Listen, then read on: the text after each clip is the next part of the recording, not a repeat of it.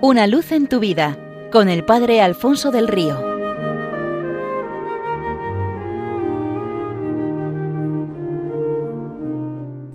Un cordial saludo para todos los oyentes de Radio María desde el Seminario Diocesano de Getafe. Estamos apurando los últimos días del año litúrgico y el Evangelio nos coloca delante de las realidades últimas de nuestra vida y de nuestra historia y nos recuerda nuestra responsabilidad de cara al Señor que habrá de venir algún día para pedirnos cuenta de todo lo que ha dejado en nuestras manos encomendándonos el hacerlo fructificar. En este sentido cuentan que hubo una vez un rey que tenía una hija de gran belleza y de extraordinaria inteligencia, la princesa, sin embargo, sufrió de una extraña enfermedad, y es que a medida que crecía se le debilitaban sus brazos y sus piernas, al tiempo que iba perdiendo también la vista y el oído. Todos los médicos del reino y de los reinos vecinos habían intentado curarla, pero todo había sido en vano. Esto le había encerrado en sí misma y le había agriado el carácter. Un día llegó a la corte un anciano del que se decía que conocía todos los secretos de la vida. La corte entera se apresuró a pedirle que ayudara a la princesa enferma, triste y siempre malhumorada. El anciano dio a la princesa un cesto de mimbre cubierto con una pequeña manta y le dijo Cógelo y cuídalo, te curarás. Llena de curiosidad la princesa retiró la manta y lo que vio la desconcertó y la dejó muy impactada y es que en el fondo del cesto había un niño cuyo cuerpecito estaba devastado por la enfermedad. Se debatía entre la vida y la muerte, era bastante más miserable y sufría mucho más que ella. En el corazón de la princesa brotó un sentimiento hasta entonces inédito, la compasión. A pesar de los dolores de sus brazos, cogió al niño, lo abrazó contra su pecho y comenzó a cunarlo. Pasaron los meses, la princesa no tenía ojos sino para aquel niño. Lo alimentaba, lo acariciaba, le sonreía, velaba junto a él de noche, le cantaba, le hablaba tiernamente, aun cuando todo esto le costara un esfuerzo inmenso y un gran dolor. Y años después sucedió lo increíble. Una mañana el niño comenzó a sonreír y a caminar. La princesa lo tomó en sus brazos y se puso a danzar con él, cantando y riendo, ligera y bellísima como no lo había estado nunca. Así sin darse cuenta, cuidando de aquel niño, también ella se había curado.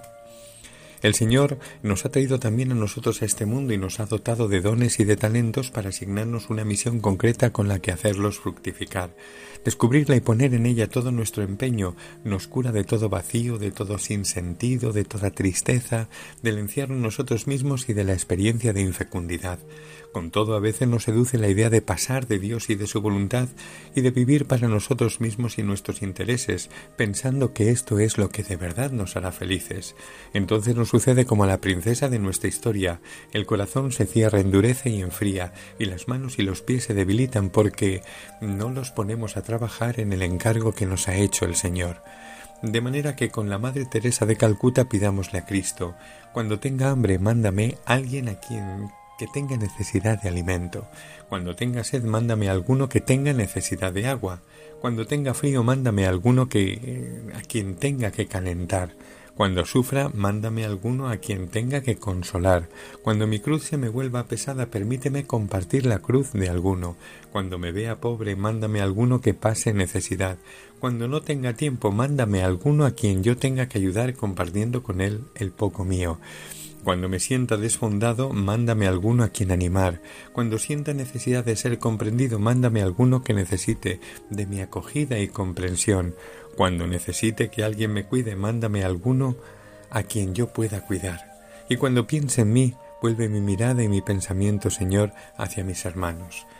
Vivir de esta manera es hacer que los talentos que Dios ha dejado en nuestra vida den un gran fruto.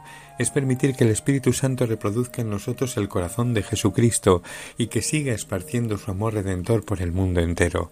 Este es el único estilo de vida que se corresponde con las ansias más grandes y profundas de nuestro corazón.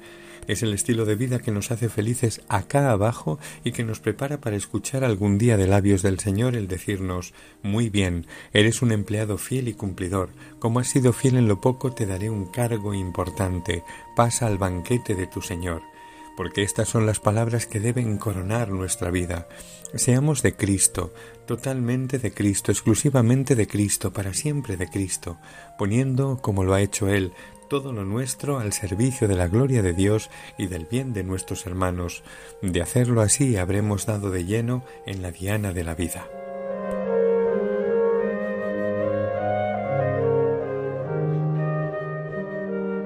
Una luz en tu vida con el Padre Alfonso del Río.